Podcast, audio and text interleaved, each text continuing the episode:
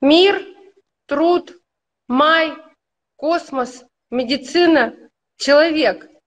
Поздравительная, первомайская о труде человека на орбите Земли. Э, уважаемые коллеги, единомышленники, наши зрители, слушатели, мы вас приветствуем. Это Урал Роспромека за повышение качества жизни россиян. Я Юлия Корнеева. Такая интересная у нас тема сегодня, потому что вчера у нас закончился космический апрель, и мы сделали э, такое послесловие. Все-таки труд на э, высоте более 100 километров это тяжело, и мы решили уделить ему большое внимание, тем более, что без медицины это не то, чтобы фактически невозможно, это вообще невозможно. Прежде всего, э, наша, наши ученые обеспечили возможность полететь э, в космос живым организмом и человеку.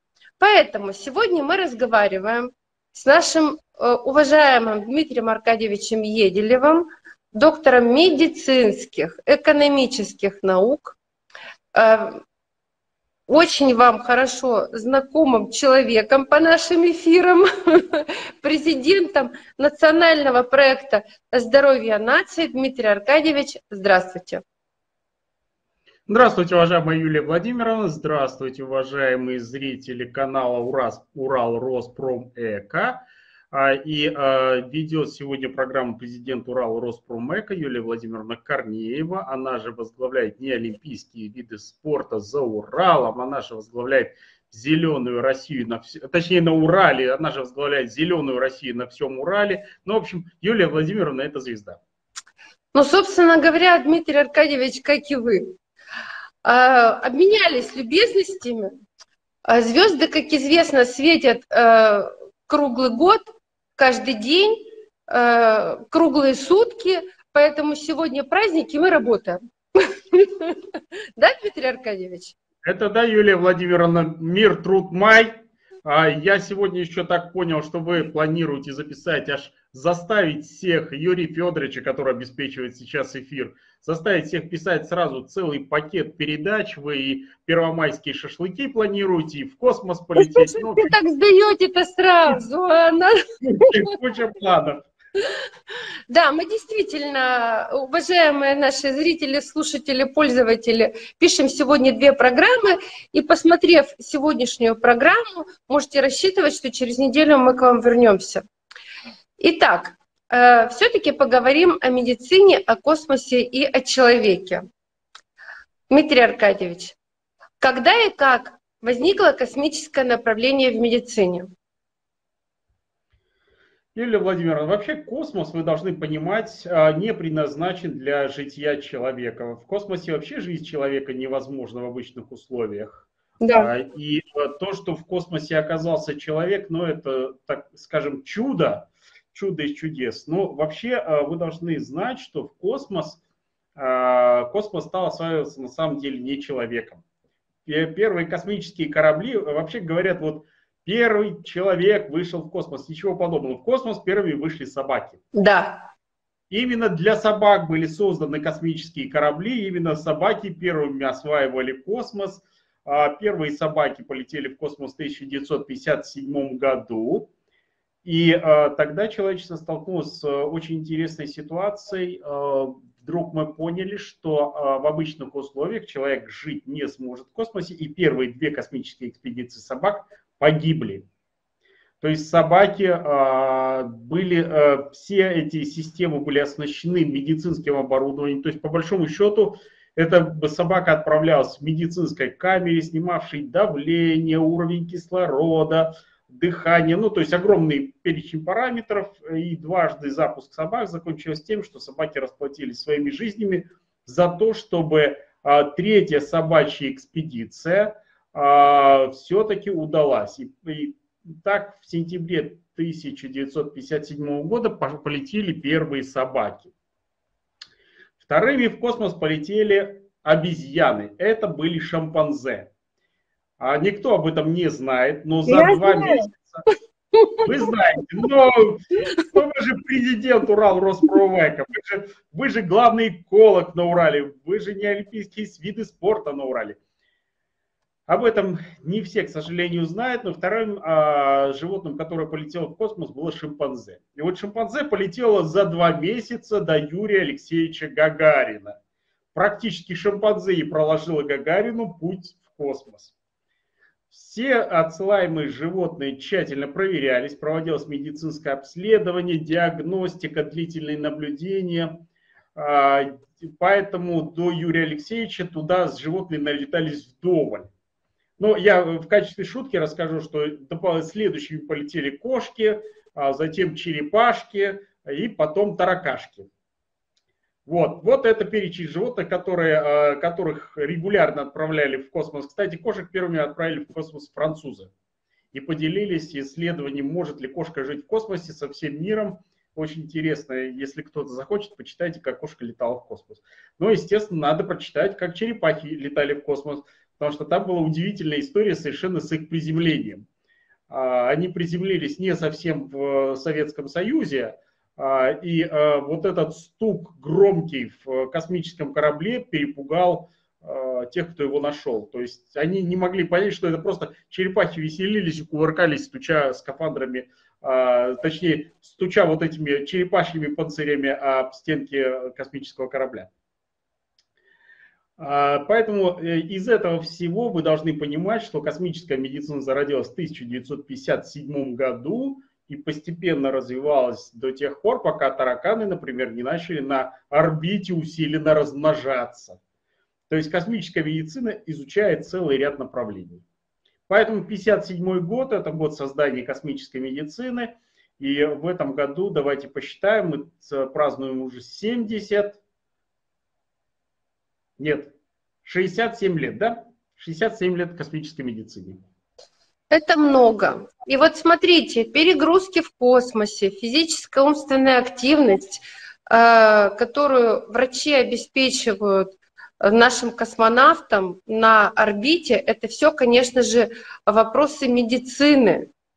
Вот что делают на сегодняшний день медики Э, ну, сначала просто будем говорить о здоровье космонавтов, для того, чтобы космонавты э, поддерживали свою боевую форму, чтобы они могли работать, чтобы они могли э, быть активными и так далее.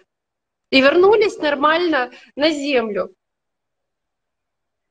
Ну, Юлия Владимировна, на самом деле человеческий организм не предназначен для жития в космосе. В космосе есть ряд факторов, которые влияют на человеческий организм. Это, во-первых, это микрогравитация. Ну, то есть там гравитация есть, но ее совсем немного. Если кто-то когда-нибудь видел космонавтов, видео из э, космонавтов из космоса, видел, что практически космонавты превращаются в птиц, отрываются от Земли, от пола, отталкиваются и э, даже не, не маша э, крыльями летают. Невесомость. Да, они в любом случае тихонечко падают через какое-то время, но это происходит настолько медленно, что а, практически а, незаметно. Ну, то есть падение очень медленное и чуть-чуть легкое воздействие усилий, и а, все подлетает. Эта проблема с микрогравитацией вызывает целый ряд проблем в организме человека давайте начнем с того, что первая, а, первая проблема микрогравитации – это укачивание. Если у вас есть морская болезнь, в космос вам лететь ни в коем случае нельзя. У меня нет. А, тем, тем не менее, для того, чтобы вылечить совсем морскую болезнь, если кто-то видел тоже, как а, космонавтов готовят, видите, что в центрифугах долго крутят, раскручивают, переворачивают, кувыркают – Задача э, всех этих манипуляций на самом деле не вызвать тошноту и рвоту внутри э, космического корабля, находящегося на Земле, специальных тренажеров, а научить нервную систему работать в разных положениях. Ну, то есть задача стереть память, попыт, попытаться стереть память о том, где находится центр Земли, куда гравитация находится, и наше тело как определяет, где низ, где верх. Угу. Это, кстати, бывает иногда ошибка э, во время, э, к сожалению, утопления, когда люди путают э, поверхность воды и глубину и плывут вглубь. Э, вот это именно те люди, которые могут быть космонавтами. Они не ориентируются вверх, где вверх, где низ. Угу. Если у вас есть, э, Юлия Владимировна, вы э, четко в воде ориентируетесь, где вверх, где низ? Я вообще плохо плаваю. Зато я люблю летать. Понятно. Вот, поэтому, если у вас есть ощущение в воде, нет ощущения, где вверх, где низ, вы потенциальный космонавт. Если вы четко понимаете, где поверхность, космонавта из вас, скорее всего, не получится. Угу. Это первая часть. Вторая часть микро, э, то есть это укачивание в космосе. Оно интенсивное, и даже опытные космонавты нередко до недели испытывают морскую болезнь, э, потому что вестибулярная система сбивается, гравитация не говорит, где находится низ вверх и поэтому э, здесь есть проблема. Вторая проблема – отсутствие микрогравитации – это потеря костной ткани. Все знают, что у космонавтов кости начинают терять кальций, у космонавтов кости начинают терять плотность, то есть нет необходимости в таких крепких, твердых костях, которые держат человеческое тело на Земле, и поэтому э, вторая масса, проблема – это уход э, костной массы. Она уменьшается, кости становятся хрупкими, очень мягкими, ломкими. И э, если вы видели, то космонавтов, особенно после длительных полетов, э, не разрешает им вставать. То есть их достают из, э, прямо в креслах, креслах транспортируют, и там существует целая, целая процедура их вставания с этих кресел. Если а, по каким-то причинам массу тела сейчас это происходит реже, ну, мы об этом скажем а, чуть позже, почему происходит сейчас реже, а в старые времена они до недели и более сиди, продолжали сидеть, их практически носили на руках, пока не восстановилась прочность костной массы. Третья проблема – это проблема мышечной атрофии. Если нет необходимых в условиях микрогравитации, нет необходимости э, поддерживать тело, поднимать какие-то тяжелые предметы и все остальное, то есть все летает так же, как космонавты, э, минимальное, то есть, грубо говоря, паль, пальчиком тыкнул э, пудовую гирю, и она полетела через весь корабль весело. А, в этих условиях начинается атрофия мышечной массы, э, плюс остеопороз, мышца ослабевает, кости ослабевают повышается риск переломов. А, дело в том, что мышцы, если а, мышцы все-таки можно еще как-то тренировать, ну, то есть у всех, все космонавты занимаются спортом. Каждый день это очень тяжело, когда мы говорим, что надо 2-3 раза в неделю ходить в спортзал, а вы задумайтесь, что космонавт проводит в спортзале 2-3 часа каждый день, если он этого делать не будет, у него э, атрофия мышц, и он вернется, э, как бы это сказать, уже без мышц, он даже встать не сможет. Следующая проблема, которая возникает, это у нас третья группа проблем, это поражение сердечно-сосудистой системы. А, отсутствие гравитации, а, наступает спазм сосудов и перераспределение кровотока. Если в обычных условиях у нас, как вы понимаете, когда мы стоим, кровь скапливается в нижних конечностях, кто-то жалуется потом, что отекли ноги, особенно женщины говорят в туфельке модные после а, дня напряжение войти не могу, э, влезть, а, эта а, жидкость опускается вниз. Вот в космосе все происходит наоборот. В космосе жидкость начинает подниматься вверх. А, сосудистый спазм плюс жидкость вверху, и повышается риск, резко повышается риск сердечно-сосудистых заболеваний, особенно это инфаркты и инсульты.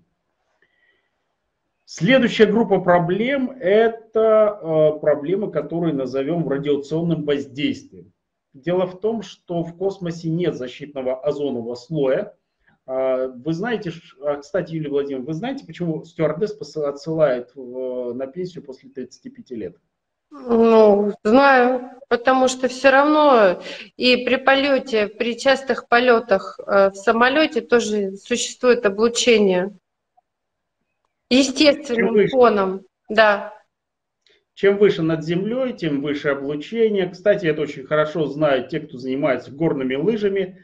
Разделся и моментально сгорел. Вот чем, а, чем выше над землей, тем больше радиации. Так вот, угу. в космосе, где это даже не высокогорный горнолыжный курорт.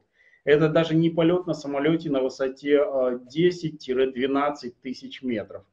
10-12 километров, как вы правильно вот до этого. Это 100 километров, нет озонового слоя, нет кислорода. Защита, магнитный пояс Земли остается, но он настолько, настолько незначительный, что он практически ну, не влияет на, непосредственно на защиту. Защитная есть небольшая космического аппарата, но тоже она не, мы не можем протащить туда, допустим, полметровый слой свинца. Просто физически мы пока не владеем подобными космическими кораблями. И поэтому радиация очень сильно воздействует на космонавтов, а это первая проблема с радиацией – это раки. И самая главная проблема – это рак крови. Поэтому возвращающиеся космонавты нередко испытывают большие проблемы с кроветворением а, и требуется вплоть до медицинской помощи. Есть проблема с э, психологическая проблема у космонавтов. Э, дело в том, что, ну вот представьте, что особенно при одиночных миссиях это неделями, месяцами, а если кто-то соберется на Марс, это возможно и годами жизнь в замкнутом пространстве. Это даже не, это даже не комната, не помещение, это, знаете, имитируется сейчас, например, полеты на Марс, это глубоко, очень глубоко под землей, где не доносится ни одного звука, где абсолютная тишина, где нет окон, нет окон. То есть э, вот, вот такое замкнутое помещение, несколько метров, ну, допустим, 3 на 4, 3 на 6 метров. И вот для космонавта вот это нахождение длительное в абсолютной тишине, в условиях, знаете, как условия бункера, грубо говоря, да, вот в бункере э, сидеть одному э, месяцами, неделями, годами, а если есть проблема с э, психикой, наступают очень серьезные психологические и психиатрические проблемы. Ну и есть еще одна проблема, которая до сих пор, ну то есть если по всем остальным мы более-менее понимаем, что происходит и э, как нам быть, то есть проблема, проблема со зрением. Мы не до конца еще понимаем, несмотря на то, что мы активно а, работаем а, с космонавтами, а, активно их изучаем, появились новые приборы, оборудование, мы не до конца понимаем, что происходит со зрением. Зрение в космосе резко падает. Резко снижается у некоторых космонавтов настолько сильно, что они видят окружающую среду просто ну, в неком лё, муаре дымки. Это прекрасное совершенно, с одной стороны, впечатление, потому что все люди кажутся, знаете, такие в, орео, в ореалах, ореолах, а, красивыми, со стертыми слегка лицами. А, кстати, лица в космосе мы коснулись, когда а, того, что перераспределяется жидкость снизу вверх, и сужение сосудов, лица у всех космонавтов становятся лунообразными. Знаете, такая, такое классическое бурятское лицо. А, извиняюсь, я бурят не хочу э, обидеть монголоидную расу, но действительно вот эти огромные круглые лица космонавтов, плюс представьте, что это они друг дружку плохо видят, все находится в стерт, слегка стертом состоянии. А здесь два фактора, это изменение под, из-за микро а, гравитации изменения формы глазного яблока, глазное яблоко приобретает абсолютную форму круга, практически полную. То есть в обычных условиях оно немножко все-таки вытянуто, сплюснуто. Это первая часть. Второй, вторая часть – это атрофия глазных мышц. И здесь мы ничего сделать пока не удается. И, ну и, наконец, третья часть – это изменение иннервации и кровоснабжения глаза. Пока находимся на стадии понимания этого процесса, если поймем, то э, сможем что-то сделать. А облучение могу сказать, очки особо не помогают. Облучение сетчатки? А, возможно, облучение сетчатки, но а, знаете, какая ситуация? Вот а, при, при облучении, когда мы воздействуем электромагнитными импульсами, все-таки появляются искорки. Угу. Да, это не искры из глаз, которые при попадании в глаз Э, по глазу чего-то. То есть вот э, вспышек нет. Ну, то есть вот э, электромагнитные импульсы, как фотоны, электроны, не знаю, иные частицы, которые могут давать вспышки, рябь и так далее, вот этого нет. Именно снижение, резкое снижение зрения. Ну, вот это, пожалуй, то там штук 6-7 проблем, которые я накидал космической медицины, которые решаются на протяжении уже более 60 лет медицинами разных стран мира. Но в любом случае, судя по тому, что продолжительность э, пребывания космонавтов на орбите увеличивается, э, значит, врачи наши и наша медицина земная э, совместно, потому что все-таки космос — это зона совместного на сегодняшний день э, научного труда медиков. И я думаю, что э, эффект есть от деятельности медиков всего мира. Давайте перейдем к следующему. Да, Юлия Владимировна, да. я сразу, сразу вас тогда немножко э, перебью, простите угу. меня, пожалуйста, что перебил. Угу. А, но я вам хотел сказать о том, что космической медициной занимаются многие страны мира, угу. а, страны мира, а, но вот самая мощная космическая медицина, как это ни странно, а, у трех стран мира, которые а, занимаются космосом, занимались. Сейчас я не готов сказать, как будет все развиваться в этой жизни, а, но если Китай занимался космосом сам, без никого, никого не привлекал, никогда никого не пускал. Mm-hmm. Вот у китайцев, китайцев своя космическая медицина, э, свой космос, они э, из э, космонавтов изредка берут там вьетнамцев, по-моему, два вьетнамца, одного северокорейца взяли, и все, больше они никого не зовут то вот до э, последних э, пор космическая медицина трех, э, скажем так, государственных образований была единая. Это Российская Федерация, Российская Федерация, ранее Советского Союза, это Европейского Союза и это Соединенных Штатов Америки. Дело в том, что Российская Федерация, европейские страны Европейского Союза, Европейское космическое агентство и НАСА – а, Национальное э, американское космическое агентство, так как посылали совместных космонавтов. А, сейчас, правда, похоже, это, это вся, весь праздник жизни заканчивается. А, вот эти три надгосудар, государственные, надгосударственных образования создали самую мощную космическую медицину на планете. Дело в том, что у нас смешанные экипажи, и до сих пор еще остаются ну, некий план на смешанные экипажи, и поэтому три а, Европа, Америка и Россия создали единую космическую медицину. Объединили, и она получилась шикарной, совершенно фантастическая. Сейчас, похоже, а, Россию попросят э, вон из этого проекта. Э, Все складывается именно в этом направлении. А, и у нас станет суверенная космическая медицина. А, насколько она будет эффективна, пока не знаю, не понимаю, потому что основы а, все-таки технологические, если научные основы были все-таки заложены с э, Советским Союзом, даже не Россией, то технологические основы последних лет это США, потому что вкладывают американцы очень большие деньги. Европейцы вкладывают так средние, Россия, э, Россия как бы вкладывается мозгами. Вот как это будет развиваться, пока не знаю, но повторюсь, вот вы просто коснулись, что космическая медицина разных стран. Вот у нас была космическая медицина трех стран. Россия, Евросоюз, США. Это понятно, но насколько я понимаю, все-таки мы не зря называемся человек разумный, и, и есть, есть общечеловеческие задачи. Космос – это общечеловеческая задача. Наднациональная, надполитическая, надстратегическая и над, над, над. Когда-то... Нет, нет, Юлия Владимировна, я здесь с вами не соглашусь.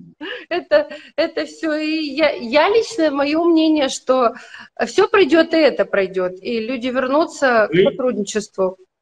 Юлия я... Владимировна, вы идеалистка. Да, Я конечно. хочу напомнить, что космос превращается постепенно в бизнес-проект.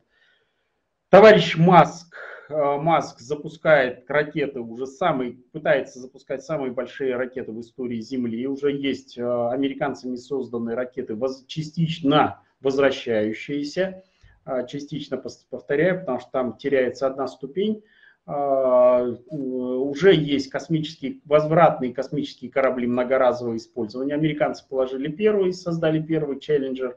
Э, Россия создала второй «Буран», э, сейчас целый э, ряд, по-моему, 4 или 5 уже возвратных космических челноков есть, Россия отстала здесь, то есть «Буран» был первым, последним космическим челноком, созданным Советским Союзом и взлетевшим, если не ошибаюсь, в 1988 году. После этого СССР, не Россия больше возвратных не создавала, не создавала, но о чем я хочу сказать, о том, что сегодня как минимум три американские частные корпорации уже в космосе. А, неделю тому назад вышла в космос первая китайская частная компания. В Китае две частные компании, которые выходят в космос.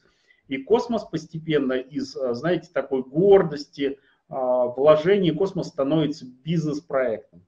А некоторые вещи, которые можно производить в космосе, ну, например, идеальные подшипники. На планете Земля произвести идеальные подшипники невозможно. Шарики для подшипников сверхчувствительные, сверхтонкие, сверхкруглые. А в условиях микрогравитации шарики для подшипников можно производить в идеальные шарики для подшипников, а, потому что гравитация не сплющивает эти шарики. А есть целый ряд а, в мире, есть аппараты, которым требуются настолько идеальные подшипники, что вот небольшая даже гравитационное сжатие в обычных условиях портит данные. И поэтому некоторые вещи уже приносят эффект и приносят бизнес, очень большую бизнес-прибыль. Поэтому постепенно... Ну, это нормально. Для этого, собственно говоря, человечество в том числе для этого и осваивалось космическое пространство для того, чтобы и технологии космические спускались вниз на Землю, и чтобы извлекать из этого определенный интерес. Значит, я предлагаю все-таки вернуться к медицине, уберем напрочь политику и уберем напрочь все эти взаимодействия непонятные и разговариваем только о медиках с доктором медицинских наук Еделем Дмитрием Аркадьевичем. Значит, смотрите, следующий какой у меня вопрос. От, выжима... от выживаемости животных на орбите, это то, что вы рассказывали, до сложных медико-биологических исследований в космосе. Это как раз вот, если вы говорили сейчас только что про подшипники, да, а, я знаю, что в космосе с самого начала было очень много и биологических, и медицинских исследований, которые на Земле практически повторить невозможно. Буквально пару фраз а, можете на эту тему сказать? Ну, Юлия Владимировна, наверное, э, вы э, сейчас имеете в виду э, технологии, медицинские технологии, благодаря которым космос, которые развились в космосе, появились в космосе, развились в космосе и затем частично спустились на Землю. Да. Я правильно понимаю вопрос? Конечно. Ну, на самом деле, самое известное, с чем мы столкнулись, и мы, а, мы кстати, все стали недавно, не так давно космонавтами в 2000, 2020 а, году, а когда пришел ковид, нас всех заперли в, по домам, по домам, и вот тут сработала телемедицина. Телемедицина примерно подобная система, когда космонавтов заперли в домике, правда, находящемся километрах в 100-160 а, от ближайшей больницы, от ближайшего пункта медицинской помощи, от ближайшего врача и так далее. И тогда возникла телемедицина. Телемедицина была первоначально, изначально а, даже у Юрия Гагарина. А, Юрия Гагарина был целый медицинский коллектив, который готов был ему давать совет. У него была с собой аптечка. Ну, во всяком случае, по собачкам и обезьянкам понимали, что может произойти, поэтому аптечку на всякий случай дали. Смог бы воспользоваться, нет, не знаю. Проколол бы он этот скафандр, и как бы он себя уколол, не понимаю, но тем не менее, точнее, был один механизм, а, он совершенно ужасный, жуткий. А вы должны понимать, что первых космонавтов учили колоть, делать себе уколы под язык. Mm. Вот. А показывать надо, не надо. Не будем, ладно. Не стоит. Поехали а дальше. попросим удалиться. Да. Лучше пусть смотрят и слушают. Телемедицина это возникла именно в связи с космосом. Это клинические медицинские услуги, оказываемые на расстоянии, когда врачи, находясь за тысячи километров, за сотни тысяч километров, а, могли помочь в диагностике, лечении заболеваний в космосе. Ну а самое главное, э, были случаи, когда из космоса срочно вынуждены были эвакуировать космонавтов для того, чтобы здесь медицинскую помощь на Земле оказать. Так вот, появление телемедицины существенно снизило потребность в эвакуации космонавтов из космоса и оказании медицинских услуг. Кстати, при ковиде это произошло также. Телемедицина снизила необходимость чаще вызывать медицинскую помощь, скорую. Ну вот как бы это перенос э, технологий на Землю. Второй технологией, которую я бы, наверное, которой я коснулся и которая сейчас находится на пике популярности – это искусственный интеллект. Угу.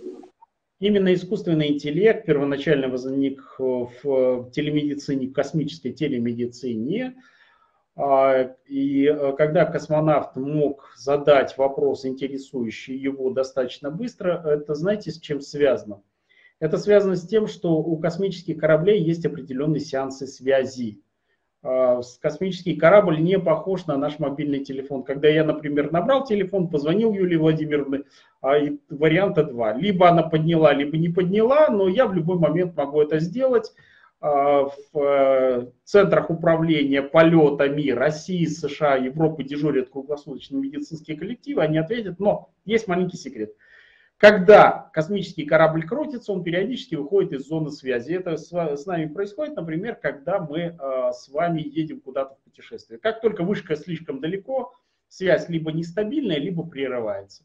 А, первые космические корабли э, могли выйти на связь, допустим, два раза в сутки, когда они пролетали ну, от двух до шести, в зависимости от скорости.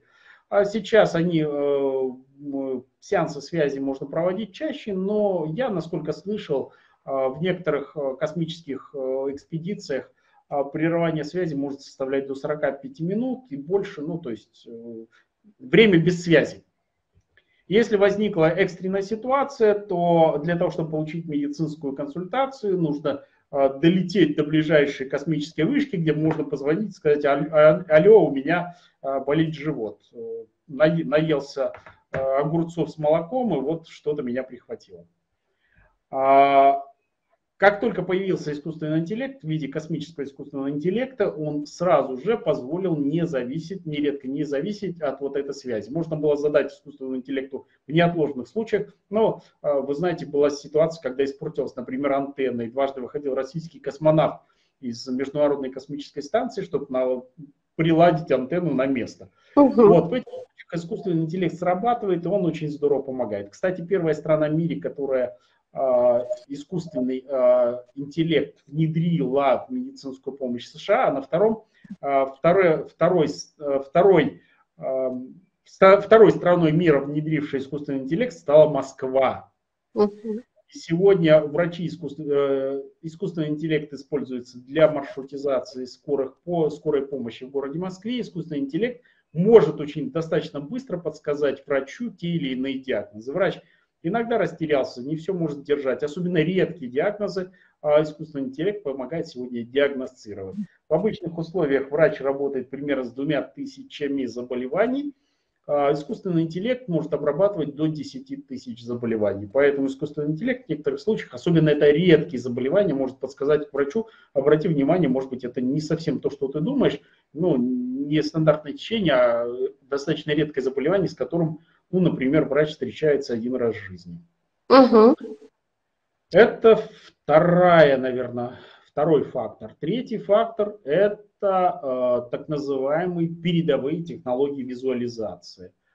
Э, что такое передовые технологии визуализации? Ну, если вы сейчас возьмете, например, УЗИ-аппарат десятилетней давности и современный УЗИ-аппарат, вы увидите, насколько он стал меньше, удобнее. Кстати, появились УЗИ-аппараты, Э, размером вот с обычный, э, с обычный стакан воды. Этот УЗИ-аппарат связывается с э, телефоном, с телефоном. В телефоне есть специальная программа с использованием искусственного интеллекта, и вы этим стаканом воды просто вводите по человеческому телу, а на телефон у вас используется вместо э, э, монитора, да. монитора. Вот, это вот технологии, которые постепенно приходят у нас с космоса. Это а, знаменитые капсулы а, э, эндоскопические, когда проглатывается капсула, а, капсула, она э, начиная от ротовой полости и до момента выхода она непрерывно светит, либо делает снимки, либо записывает видео. Небольшая капсулка, она в пределах 15-20 грамм, вот, со, со светодиодиками, с телекамерами, фотоаппаратиками, которые видит весь ваш желудочно-кишечный тракт, начиная от зубов и заканчивая, э, извините, унитазом. Вот. Все это технологии визуализации, которые э, пришли из космоса, минимальные по размеру, очень удобные, очень комфортные, и э, это все очень быстро продолжает раз, развиваться. Технология, которая в настоящее время в Российской Федерации немножко она находится под запретом, под загоном, но во всем мире она быстро развивается, называется персонализированная медицина на основании генетического кода. Что это означает? Это означает, что сегодня мы можем предсказывать целый ряд заболеваний по э, генетике, по полному геному человека. Э, Россия, кстати, не секвенирует полный геном человека, мы до сих пор не научились. Те исследования, которые проводятся, проводятся либо в США, либо на американском оборудовании с американскими реактивами. А, и персонализированная медицина начинается с генетики, когда а, мы понимаем, а, что может возникнуть у этого космонавта в зависимости от условий, питания и других факторов, радиации и других факторов, и мы можем предсказать его заболевание и принять превентивные меры.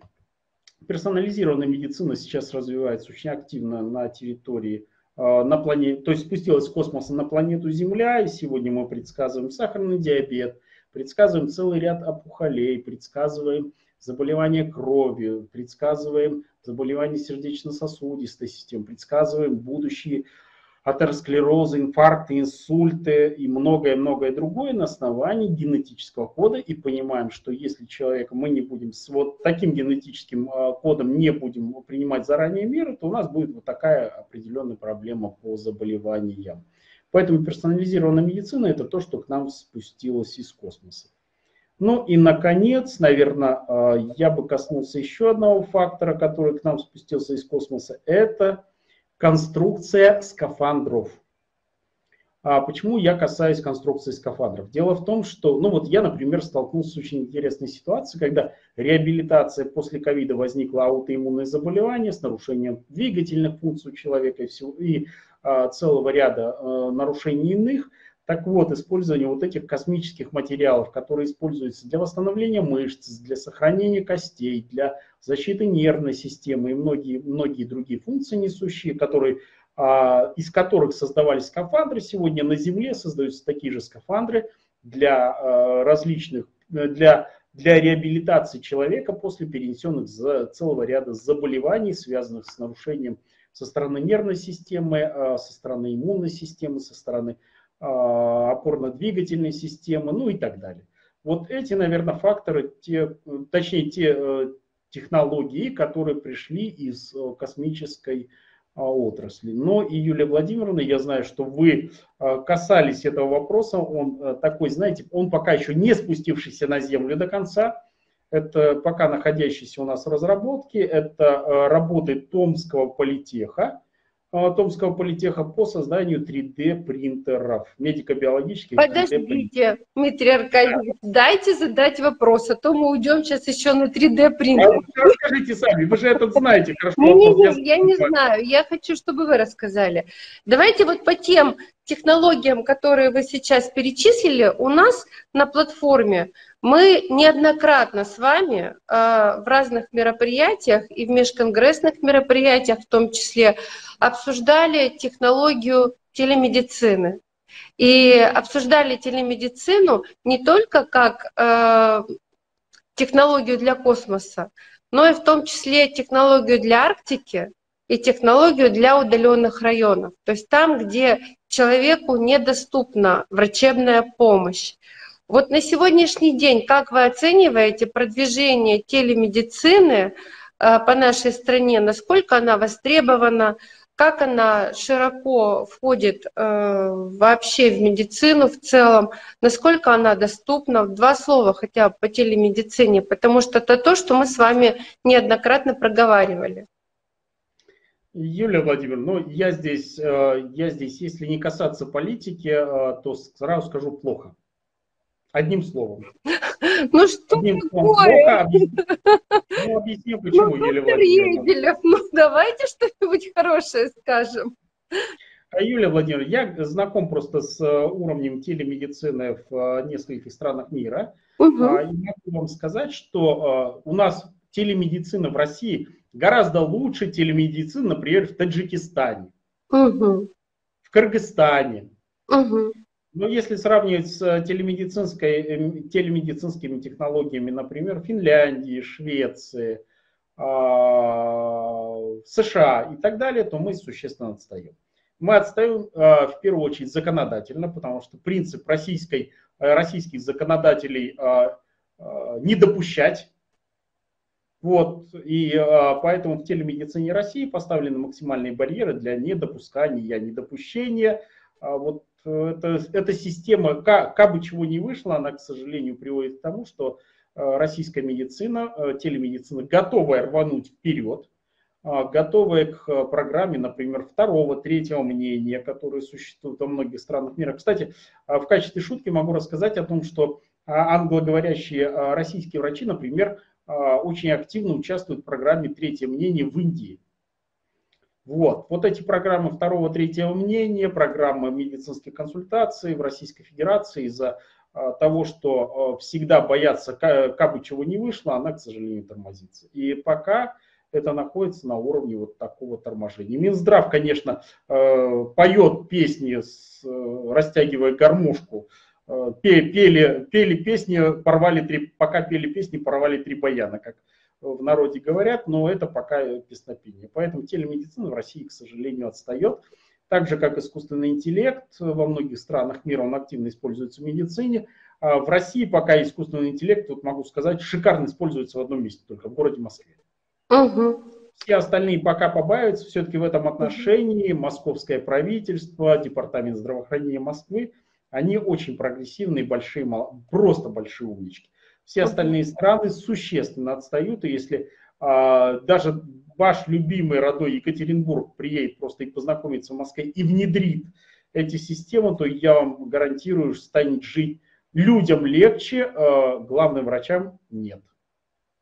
Ну, это понятно. И, и учитывая то, что вы сказали, э, все-таки мы же не просто впустую задаем вопросы. Обнаруживание проблемы, обострение этой проблемы, обозначение этой проблемы говорит о том, что мы как экспертное научное сообщество все-таки, наверное, можем э, какие-то предложения делать. И э, вот эти предложения, возможно, после многократного повторения их услышат. То, что касается 3D принтера, но это тема, которая активно очень обсуждалась как раз около 12 апреля, до, после и так далее. И поэтому я ее специально включила, потому что на самом деле она содержит в себе клубок всяких разных вопросов и медицинских, и юридических, и всяких разных, и технических, я хотела бы вот с вами поговорить на тему действительно вот уникальности этого 3D принтера именно на орбите, на МКС. Предположим, э, в чем отличие 3D биологического, медико-биологического 3D принтера на Земле и в космосе? Что дает-то вот эта невесомость и возможность, там, может быть, э, как-то лучше, уникальнее все это сделать, этот процесс весь провести. Ну, Юлия Владимировна, здесь есть э, один, наверное, э, одна существенная деталь, о которой мы несколько раз говорили. А, это микрогравитация. Дело в том, что в условиях микрогравитации те материалы, которые используются для медико-биологических работ на Земле, чаще всего непригодны. А, то есть нет э, гравитации, которая сдавливает, уплотняет материалы, поэтому сдавление, уплотнение и многие другие процедуры вынуждены в 3D принтерах проводить в космосе немножко другой, а, в другом порядке. Это первая проблема, но основная проблема даже не в микрогравитации, потому что микрогравитацию а, как-то можно попытаться сымитировать за счет, ну, например, наддува каким-то нейтральным газом, ну, то есть создание, грубо говоря, а, гравитацию можно а, сымитировать, ну, например, как мы в колесе гравитацию имитируем, то есть накачать а, колесо и накачать камеру. Там есть другая серьезная проблема, с которой пока человечество борется. Мы понимаем, что мы пока проигрываем эту борьбу, но тем не менее на определенном этапе, может быть, будет прорыв. Это, это полимерные материалы, которые нужны для 3D-печати. Дело в том, что полимерные материалы не любят радиацию, большинство а, тех, которые мы создаем на Земле. Здесь радиационный фон небольшой, он в многократно, десятки, может быть, сотни раз меньше, чем радиационный фон на орбите. И вот радиация как раз для биоматериалов крайне губительна. и сейчас идет поиск биоматериалов, которые можно будет использовать на 3D принтерах. Ну, то есть принтеры создать можно, сам принтер это не такая большая проблема, проблема создать материал. Вот с материалами это серьезнейшая проблема, а, которую вы должны понимать. Мне так кажется, Россия в одиночку решить не сможет. Ну, это вообще очень сложная проблема. Э, на самом деле 3D медико-биологический принтер, э, там кроме технических и медицинских вопросов еще масса юридических вопросов возникает, как всегда при э, транспортологии, правильно? И поэтому тут нужно понимать, что и как делать.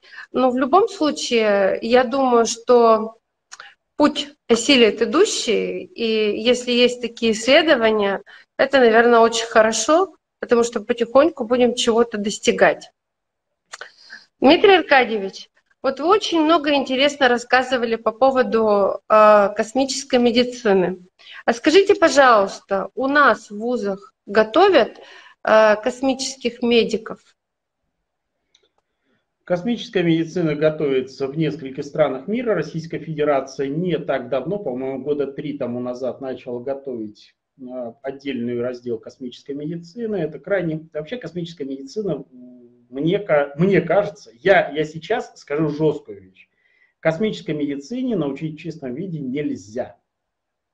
И поэтому а, во всем мире а, готовят космических медиков. А, мы сейчас новаторы. Мы решили готовить космических медиков с первого курса. Но во всем мире готовят немножко по другой схеме. И в Советском Союзе это была другая схема. А сначала э, готовили хорошего врача, угу. хорошего, действительно капитального врача, а затем его э, с учетом э, тех особенностей, о которых мы говорили сейчас, готовили по более углубленной программе, именно программе космической медицины. Угу. Если говорить про это, то хочу вам напомнить, не скажу где, если заинтересует, полазите в интернете, потому что является до сих пор государственным секретом. У нас есть Институт космической медицины. А, я а, прекрасно знаю начиная, всех, начиная от э, руководящего состава и а, даже у, Елена Владимировна, по-другому скажу, у одного из ваших врачей, я его хорошо знаю, находится перчатка э, Юрия Алексеевича Гагарина, который ему подарил эту перчатку своему врачу после того, как приземлился на Землю. Подозреваю, у кого. Подозреваете у кого, да? да? У вас есть ваш, ваш лич. Это не я. Сразу сознаюсь. Ко мне не ходите. Перчатки Гагарина у меня нет. Вот. Но у вас есть врач, который имеет перчатку Гагарина, э, отцу которого перчатку Гагарин э, Юрий Алексеевич подарил как своему личному врачу. И вот исторически во многих странах мира, в России, в э, США, во Франции очень сильное телемедицинское, э, точнее направление космической подготовки, готовились, э, начиная, ну вот именно подготовленные врачи. Я считаю, что это правильно.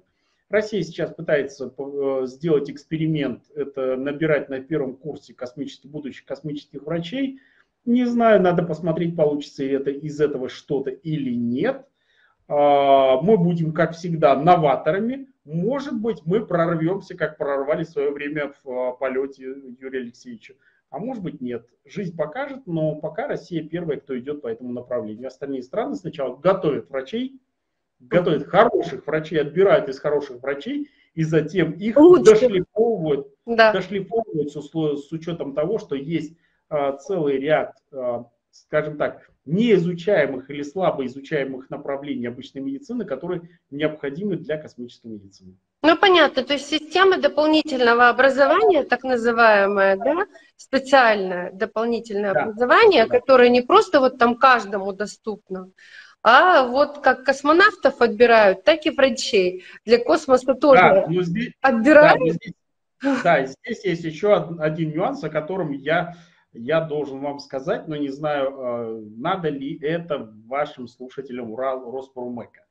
Давайте. Я, я, когда, был, я когда был студентом, угу. вот начиная, э, ну, где-то с второй половины первого курса, нам отдавали на растерзание больных. Ну, то есть приходят, приходят вот эти молодые студенты-медики к бабушкам, дедушкам, начинает расспрашивать, чем болеете, а как у вас это протекает, а можно вас послушать, а можно вас попальпировать, потрогать. а, ну и так далее. Вот я не совсем понимаю, я понимаю, как это организовано в российском а, центре космической медицины, когда космонавты выступают этими бабушками и дедушками очень опытных, грамотных, подготовленных врачей, которые их трогают, смотрят, и как вот я на первом, э, втором, третьем, четвертом, ну и так далее курсах приходил, то есть молодой начинающий врач. Я не совсем понимаю, как можно обеспечить космонавтами первокурсников э, при обычном обучении. Ну, кто его знает, может быть, они записывают какие-то фильмы, это тоже может быть, может какой-то... Юлия Владимировна Медицин. Я, я был, я знаю, видел такой вуз э, в республике э, Киргизия, где всех студентов, медиков учат на доске. Им, а, у них нет э, своей атомички и всего остального, их как бы обучают на доске и рассказывают о болезнях на доске. Это, знаете, вот как, я не готов сказать, ну, во всяком случае, я не с точки зрения не ортодокса, а просто я не понимаю, как можно изучать анатомию, никогда не видя трупа. Как можно э, учить э, ветрянку, никогда не видя больного с ветряной оспой. Э, не понимаю, как можно учить космической медицине, э, смотреть по телевизору, как прилетают космонавты. Понятно, Дмитрий Аркадьевич. Наверное, поэтому во время ковида вы постоянно находились в красной зоне и изучали, изучали и изучали. Для того, чтобы... Но мне, мне повезло, я пока еще никого не похоронил. Это безусловно, вы хороший врач. Я очень рада, что вы нашли время э, в этот праздничный день на э, наш эфир. Э, повторяю, что тема наша была мир, труд, май, космос, медицина, человек. Э, скажем так, такая цепочка логическая, она на сегодняшний день, учитывая то, что человечество стремительно развивается, наверное, тоже в какой-то степени имеет место быть э, в любых направлениях. Ну и это ясно, что где есть человек, медицина, она просто должна быть. Поэтому медикам низкий поклон, без медиков мы никуда бы не полетели, ни, на какую, ни в какой космос, э, ничего бы мы не сделали э, без вас, уважаемые врачи, и надеемся на то, что медицина будет развиваться не только для космоса, но и для нас, обыкновенных землян, простых, простых землян, которые тоже хотят быть здоровыми, крепкими и сильными. Хочу напомнить, что вы были на Урал Роспромека. Урал Роспромека – это сплошные трудоголики, записывающие даже 1 мая, когда все приличные люди уже на шашлыках, уже кто-то даже к этому времени напился, уже даже упал в костер и сам превратился в начальный этап шашлыка, уже подкоптился, уже провонял. А Урал Роспромека все пишет про космос и заботится о вас, уважаемые россияне. Смотрите Урал Роспромека, смотрите Юлию Владимировну будьте здоровы. Уважаемые коллеги, это была финальная речь э, нашего э, великого ученого Дмитрия Аркадьевича Еделева, доктора медицинских наук. Мы с вами прощаемся. Возвращайтесь к своему праздничному столу, а мы будем писать второй эфир для вас про шашлыки. Пока.